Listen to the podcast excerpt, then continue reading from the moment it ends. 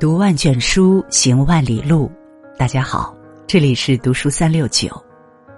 今天和大家分享的文章是《二零二三新家庭论》。作家冰心曾说：“一个美好的家庭，乃是一切幸福和力量的根源。”深以为然。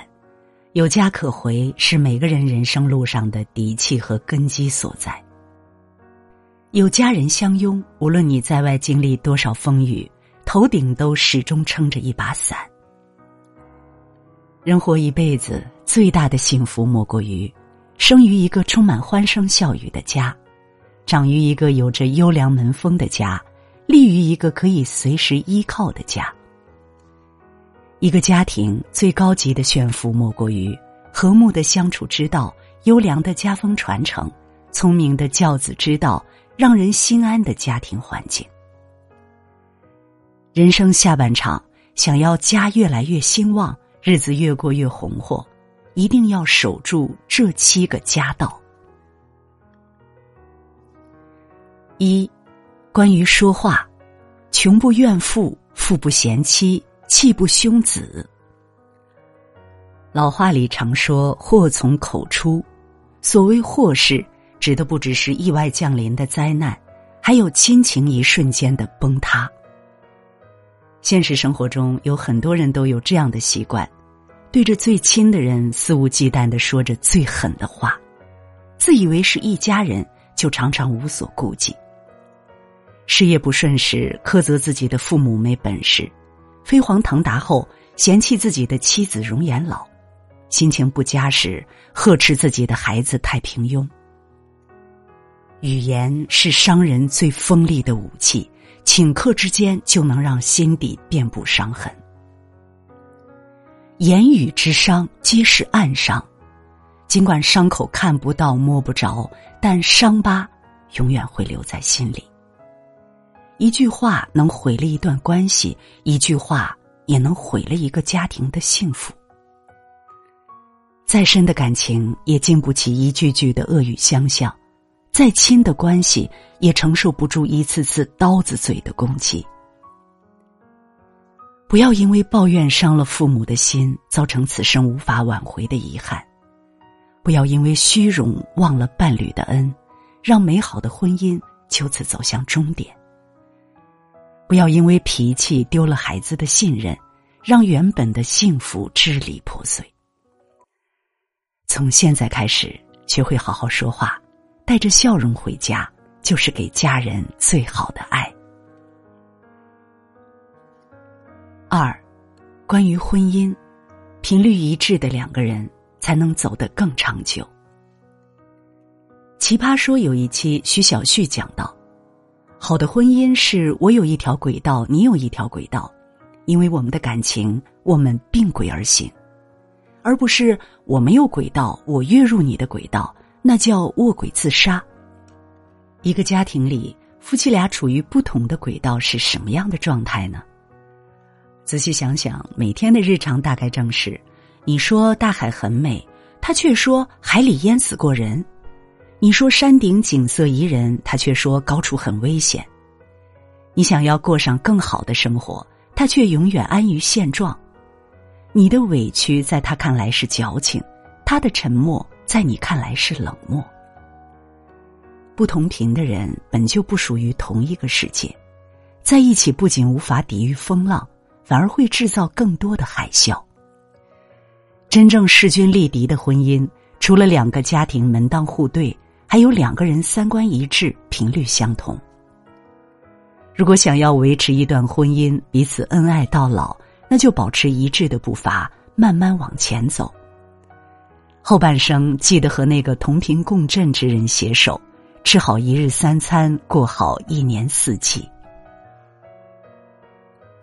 三，关于能量，情绪价值是一个家庭最宝贵的财富。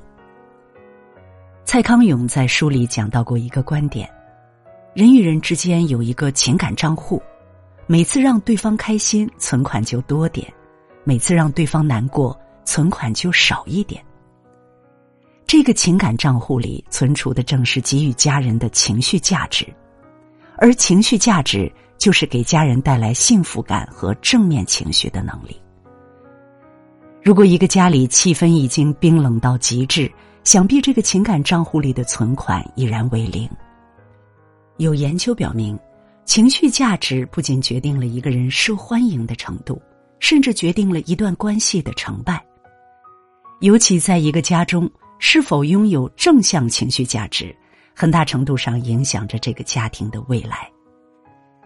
情绪价值高的父母会给孩子无限的力量，家里总是充满生机。充满正能量的家庭，父母慈爱，兄弟和睦，孩子乐观，家人之间从不争对错，从不论输赢，齐心协力把日子过好。一家人不管遇到什么事儿，都能用积极的态度去面对，没有过不去的坎儿，没有解决不了的难题。幸福的家庭离不开每个人为其提供的能量，充足的能量离不开家人之间相互信任、互相包容、彼此鼓励所产生的情绪价值。人心聚则诸事可成，人心和则家运昌盛。四，关于教育，父母是孩子的镜子，孩子是父母的影子。东晋名相谢安家的子孙后代个个才华横溢，其他达官贵人对此羡慕不已。有人问谢安，用了什么样的方式让孩子成长为芝兰玉树？谢安回答道：“最好的教育就是父母要做最好的自己。”有人表示疑惑。怎么从没见你教育孩子？西安解释称：“我总是用我的言行来教育孩子，也就是说，做父母的对了，孩子自然就对了。父母的三观、品行、格局，往往就是孩子对于世界的认知。父母三观正，行为得体，格局大，孩子才会在一条正确的路上越走越远。正如纪录片《镜子》中说的那样。”每个孩子生下来都是一张白纸，父母就是作画人，白纸变成什么样，关键在于父母。父母是孩子的镜子，孩子是父母的影子。你想要培养出什么样的孩子，首先自己要先做什么样的人。言传身教这四个字，究其根本，其实就是播下一个行动，收获一种习惯；播下一种习惯，收获一种性格。播下一种性格，收获一种命运。五，关于家风，道德传家十代以上。晚清名臣曾国藩在家书中提到：“以言诲人，是以善教人也；以德熏人，是以善养人也。皆与人为善之事也。”在他看来，不论是做人还是教子。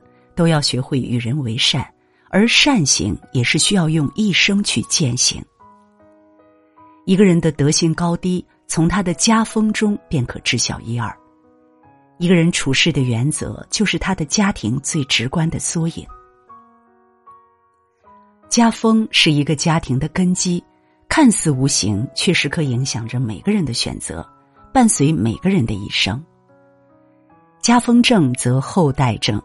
家风良则子孙兴，老人无德，全家遭殃；家中积德，福气自来。最好的家风就是内心的善良。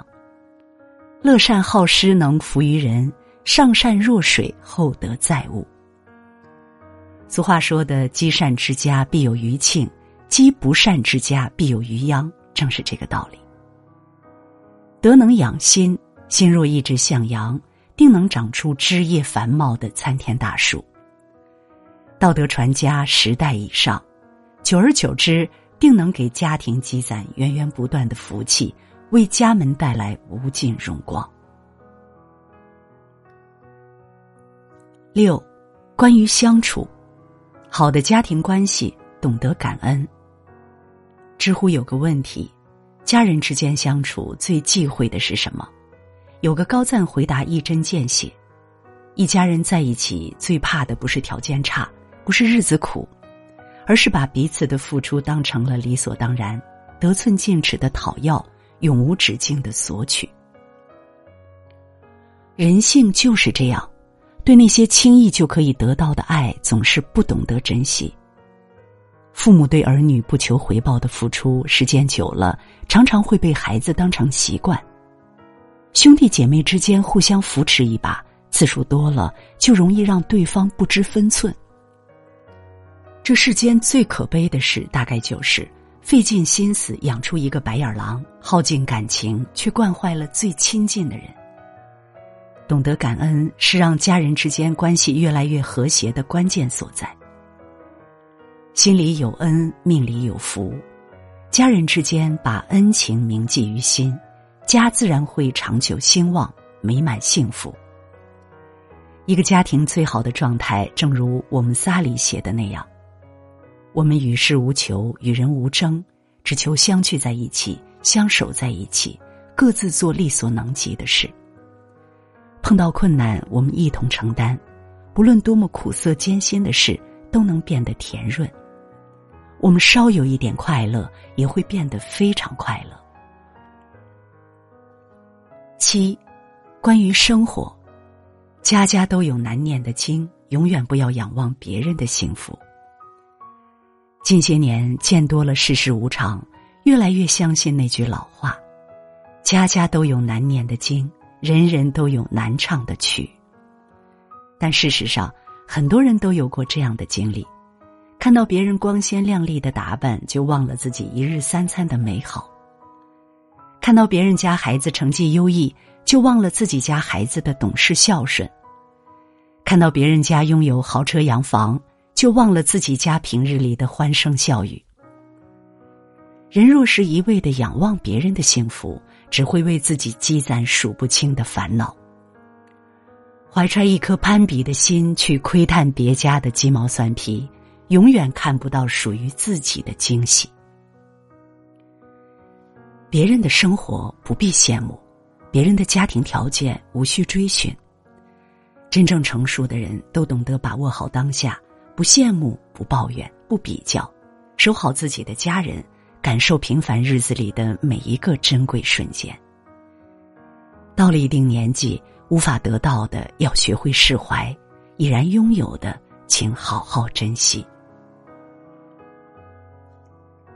明末清初理学大家孙其逢说过这样一句话：“家运之盛衰，天不能操其权，人不能操其权，而己自操之。”中年以后，学会打理好自己的家庭，是一个人最大的远见。家和日子旺，人和事事兴。即便没有大富大贵，生活也能有滋有味。点个再看。愿你余生和家人一起把日子过成最好的模样。如果你喜欢读书，喜欢读书三六九，欢迎关注并转发，让我们相约读书三六九，用读书点亮你的人生。